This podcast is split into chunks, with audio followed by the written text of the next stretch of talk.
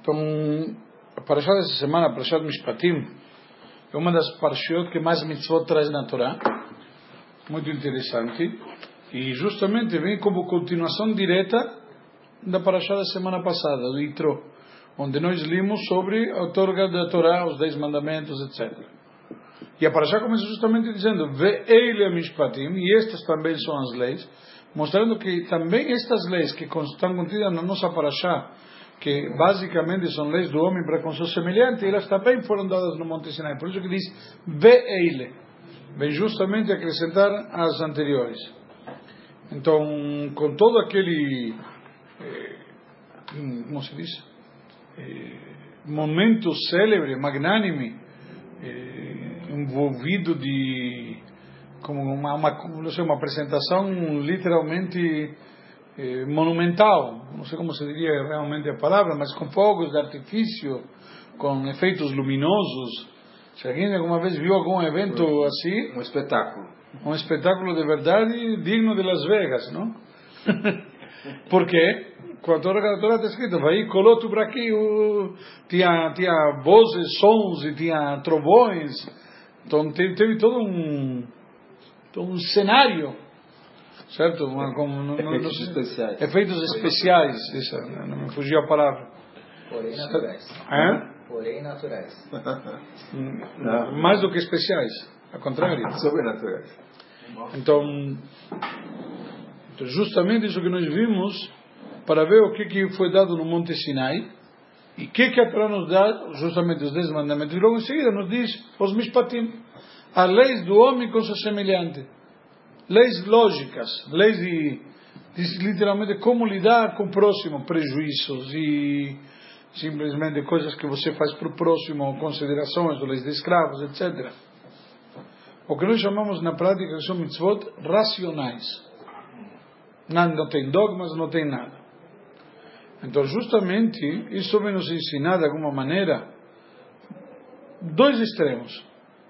Por um lado, para Shatitro, a outorga da Torá, revelação divina, algo que vem de cima, simplesmente uma, como, como falamos agora, não efeitos naturais, especiais, não efeitos sobrenaturais. Sabe, algo realmente fora do comum. E por outro lado, para achar essa semana que nos trata, coisas bem mundanas. Não é sobrenatural. Sobrenatural era lá para Shatitro. Aqui caímos no mundo real certo? Como lidar com o próximo, os juízes, como devem se comportar e temer a Deus, etc. E leis, como chamar, mais cotidianas, do dia a dia. Se você prejudica alguém, como as eventualmente penalidades que você deve arcar, as despesas que você tem que compensar ao prejudicado, lesado, etc.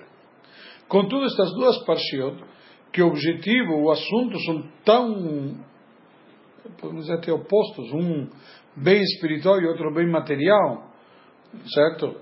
Elas juntas são duas etapas que complementam uma a outra. São dois lados de uma mesma moeda, como a gente diria. Todo o objetivo da outorga da Torá qual era? Aparentemente, anular de alguma maneira a distância que existe entre o material e o espiritual. Como está escrito, qual foi o grande efeito que teve no Monte Sinai?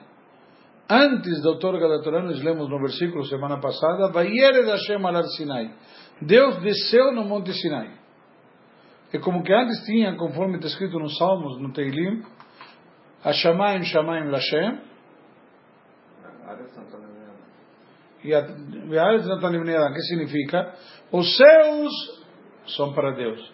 E a terra para os homens. Já. O homem não se envolve em assuntos espirituais e Deus não se envolve em assuntos materiais. A gente, de uma forma genérica, diria: é, sabe o que? Eu não vendo vinho, você não, você não ensina lá. Cada um na sua. cada um, cada um no seu, no seu negócio. Cada um no seu quadrado. Certo? É, então, na prática, a torga da Torá que que fez? Fez por um lado, primeiro que a, a divindade penetre no mundo. Deus desceu no Monte Sinai. O que significa? A espiritualidade, como a gente diz, tá, Deus está nos céus. Senhor dos céus, Deus está nos céus. Na prática não, não, não está mais nos céus, agora desceu na terra, está aqui também. A hora da torga da Torá ele desceu para o mundo. ele veio justamente se, se plasmar no mundo material, transformando o quê? Justamente a matéria. Agora a matéria pode ter, pode ser um quê? Espiritual. Um, um, recipiente para a espiritualidade. Você pega um couro, trabalha de uma forma especial e tudo mais, deixou de ser couro, transformou em mezuzá. Por exemplo, ele, houve uma transformação. Não é um couro, é uma mezuzá. Tem um, como chama? Uma conotação e uma santidade, uma espiritualidade diferente. E assim por diante. Um etrog. Etrog é uma fruta como maçã é uma fruta. Como a laranja é uma fruta ou como a banana é uma fruta. Qual a diferença? Uma vez que você pegou esse etrog e fez com ele uma brachá, uma mitzvah, transformou ele. Ou esse etrog que nasceu no sétimo ano, ano de Shemitah. A- As mitzvot já existiam, eh, foi, na verdade foi uma revelação delas, né? Não é que ele desceu daquela hora, já existia, já estava aqui. Não, Ele só revelou. não. As mitzvot não tinham sido dadas ainda. Os patriarcas já faziam. Os, Eles faziam por conta própria, por isso que não adquiria santidade. Por isso quando Abraão quis fazer o Eliezer, o escravo dele, jurar, a única coisa que tinha era Brit Milá. Ah, ele fazia as outras mitzvot, mas não tinha, não plasmava. A única coisa que, que pegou santidade era Brit Milá, que era mitzvah. Porque tem que ter Deus mandando fazer. A diferença entre aquilo que você faz por vontade própria e aquilo que você faz porque te pede para fazer. Então, por outro lado, então, o fundamento aqui, qual que é?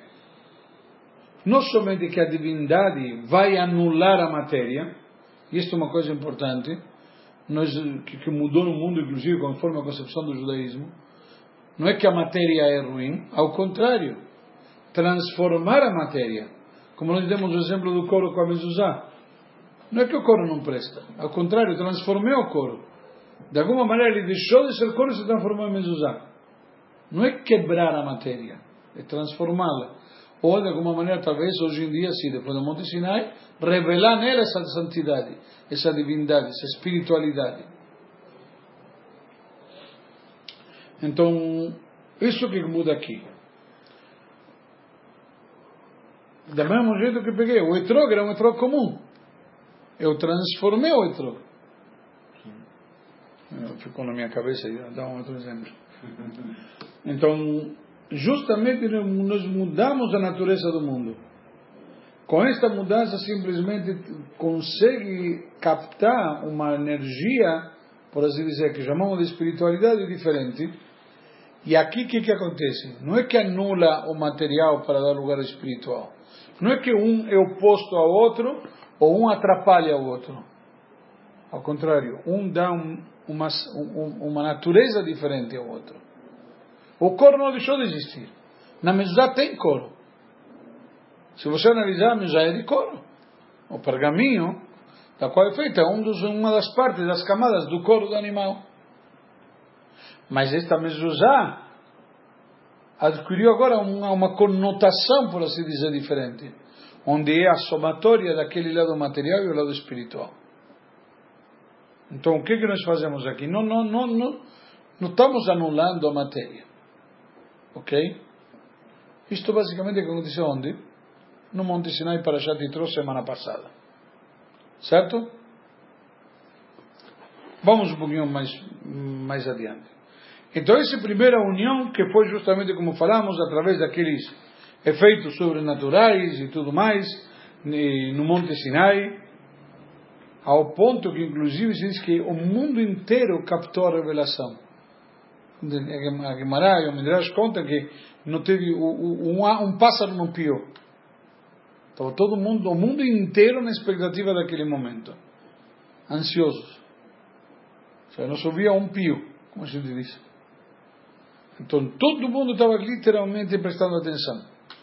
E no povo de Israel, isso se provocou uma revelação divina que provocou, o que provocou no povo de Israel, como falamos? Uma anulação total. A gente se, se submeteu por completo. Ao ponto que isso se, se revela onde? No final da nossa paraxá. Agora, Mishpatim, o que, que nós dizemos? Faremos e ouviremos. Nascer Benishma, bravo. Faremos e ouviremos. Esse contexto, esse sentido de que, que é? Anulação. Estou pronto. Qual é o lema dos eh, escoteiros? Sempre alerta. De prontidão. Certo? Está sempre de prontidão.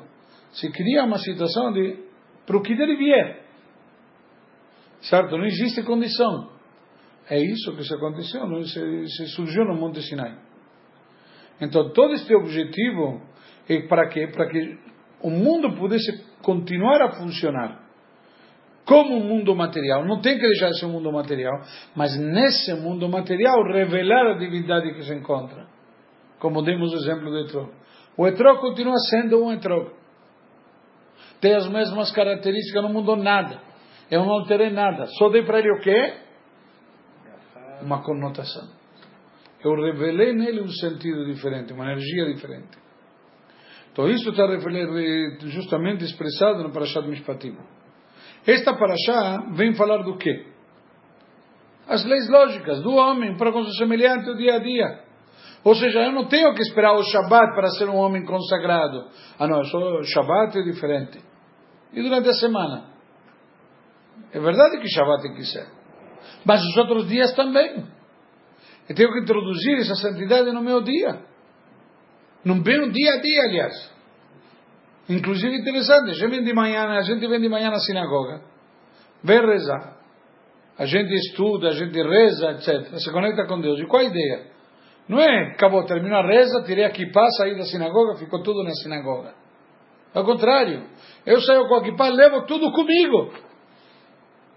E toda aquela energia que eu me compenetrei, me comuniquei com Deus com a tefilá, falei com Ele, pedi, agradeci, etc. Estudei alguma coisa, com toda esta energia saio e transformo o meu dia. Meu dia não é simplesmente um dia. É um dia ligado com a Hashem. Mesmo que eu estou trabalhando, mesmo que estou me dedicando a coisas mundanas, mesmo que estou eventualmente discutindo com o mecânico do carro, ou com o gerente do banco, ou simplesmente estou tomando uma água de coco. Não faz diferença.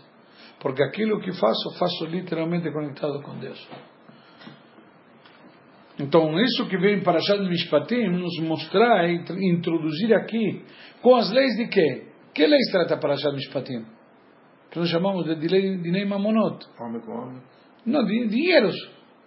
Qual o prejuízo que você provoca a alguém? Quanto paga, quanto não paga? Se você fez um, um buraco na rua e o animal dele caiu e se machucou. Você tem que pagar ressarcimento. Então, o que, que é? Coisas mundanas, literalmente. Nestas coisas mudaram que se revela a divindade. Aqui vem nos ensinar justamente que o Yudi precisa cumprir com a Torá e Mitzvot de Hashem no seu dia a dia. Não é somente quando estou no Shiva, ao contrário, quando saio na rua. Quando você vai atuar com alguém.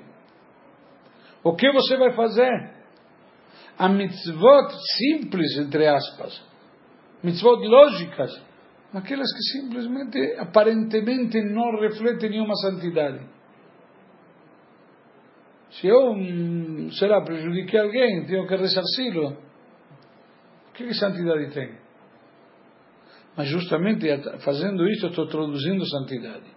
Aqui estou trazendo uma luz especial no mundo, no meu dia a dia, transformando meu dia a dia. Então, Parashat Mishpatim nos ensina aqui uma grande lição que a santidade, a divindade não significa isolamento do mundo. Não é transformar-se num eremita, ou só com Deus, só no Shabat, só no. Quando você se. O que é o Shabat, entre aspas? Não anda de carro, não trabalha, não faz isso. Então estou me isolando. Não, ao contrário. Eu tenho que transformar o meu dia a dia. Que as pessoas vão lá e vão dizer: olha um Yudi. Porque você, naquele dia a dia, se comporta de uma forma diferente, com valores, com princípios genuínos que são os que a Torá nos dá. Então você transforma isto. Seja o que você está fazendo no teu laboratório. No laboratório, o que, que você faz? Algo que qualquer outro farmacêutico está fazendo junto com você. A mesma coisa, do mesmo estilo. Eventualmente é o mesmo relatório. Só que quando você faz isso com integridade, como a Torá manda, como respeitando os horários, respeitando o teu patrão e tudo mais, e não fazendo rolos e, enfim, jeitinho brasileiro, Simplesmente aí você mostra, um, opa, é uma colocação, uma situação bem diferente. Então, isto aqui que nos traz essa paraxá especial. Nos pequenos detalhes, nas coisas simples que fazemos de conforme a Torá manda. Como, por exemplo, as compensações, ressarcimentos para quem que foi prejudicado e lesado. Não tentamos nos safar. Não tentamos tirar vantagem. Não tentamos, como a gente diria em português, nos dar bem. Não, estamos tentando o quê? Fazer a vontade de Deus. Fazer o que é certo e correto porque assim Hashem mandou. E assim se, se faz uma união verdadeira, um elo verdadeiro entre este mundo material e espiritual, transformando este mundo no espiritual, dando para ele uma conotação diferente. Só que para isto poder acontecer, para todo isto vir, toda esta Kedushá, na verdade, trazer para o mundo, na vida cotidiana, tem que ter, hein, primeiro, a revelação divina. Tem que ter o sobrenatural. Não à toa, esta paraxá vem acrescentando a outra. Não é a outra que acrescenta esta. As pessoas vão dizer, sabe o quê? Então, porque com esse critério não veio primeiro Parashat Mishpatim e depois Parashat Yitro. Primeiro as leis do homem com seu semelhante e agora, então, depois vamos trazer a divindade, os efeitos sobrenaturais. Na verdade é ao contrário. Justamente introduzir os efeitos naturais no mundo, não o mundo nos efeitos sobrenaturais. Eu preciso primeiro partir de Deus. Eu parto do Chico para enfrentar o meu dia a dia. Eu começo o meu dia com Deus e com isso posso levar a Deus no meu dia a dia. Posso trazer a Brahá no meu cotidiano. Da base de tudo, justamente essa fé, essa união com Hashem, esse nascer venishma, essa ligação com Hashem absoluta e incondicional. Somente depois disto eu vou ter condições de consagrar o meu dia. Não é começar com o dia e depois vou tentar consagrar, ao contrário. Tentar, a Torá nos ensina aqui isso. Por isso que a Torá começa, vê ele a mishpatim, e estas são as leis. Porque isto vem acrescentar a Allah. Eu preciso aquela base. Parashat Yitro é a base de Parashat Mishpatim. Parashat Mishpatim tem a grande novidade. O grande efeito que é transformar este mundo físico e material. O nosso dia a dia. Os cinco, primeiros, os cinco, os cinco últimos mandamentos já não eram isso? Os cinco últimos mandamentos também. Mas aqui estamos chegando em mitzvot mais simples. Mais simples. Mais simples, dia a dia. Você lesou alguém. Não matar, não roubar. Não roubar, não matei, não, matei, não roubei. Não tá. Mas o cara não, não mata, não rouba. Ele não, não existe uma alma mais pura, mais inocente, como é, mais santa, mais honesta na fase de. Não, não, não, não conhecemos frases assim. Quer não mentir também, sei lá. Ele considera que é uma alma pura, uma alma santa, honesta.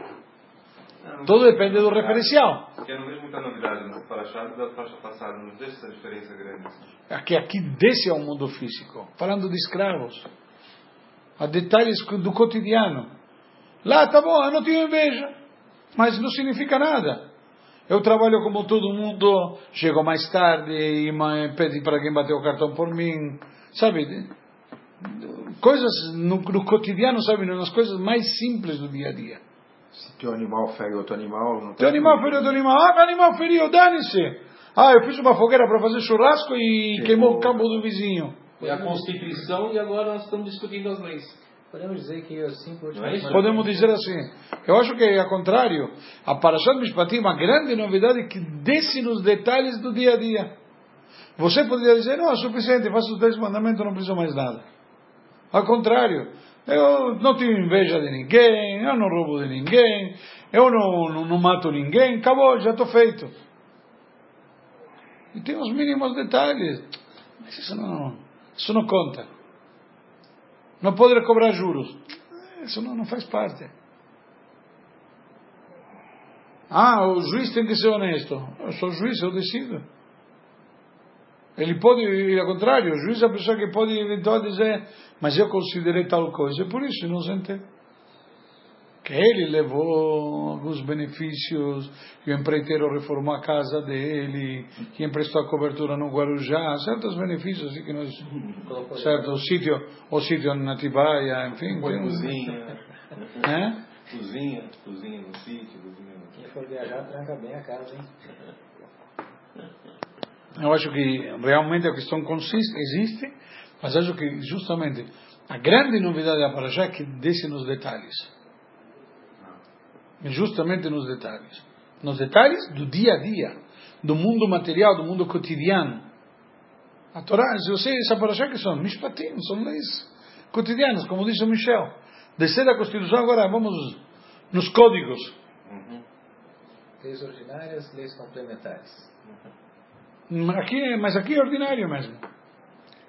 Os detalhes ordinários. Os últimos cinco mandamentos são ações exclusivamente por ações. Seja, Não. Com vontade. Não é verdade. Não matará. A pessoa só mata se tiver vontade. Nesse Não. sentido. Vai se invejar? Invejar, a pessoa tem que ter vontade de invejar. Não sei necessariamente. É algo que você às vezes não controla. Ah, Foi isso que falamos justamente no Shabbat. Invejar é algo que você não, não é algo que você programa, ter inveja de alguém. Você vê o carrão que ele tem, ou a casa que ele tem, como a Torá própria diz, não? Sadeu, chorou, bajamoró, o seu campo, o seu boi, seu burro, Fica no pensamento, né? é algo que você não necessariamente controla. Porque foi justamente isso que falamos. Uma questão de fé. Uma questão de fé, que você pode, ao contrário, saber que a Kadosh Baruch que manda para cada um, então tem que fortalecer a tua fé, etc. Mas isso é uma forma, talvez, de como direcionar, como você eh, se inspirar diferente, etc. Mas não necessariamente uma ação. Ao contrário, pensamento. Inveja é uma questão de pensamento, não de ação. Essa inveja pode te levar a uma ação. Se é uma inveja desmedida, desproporcional, descontrolada, etc. Ok? Vamos parar por aqui.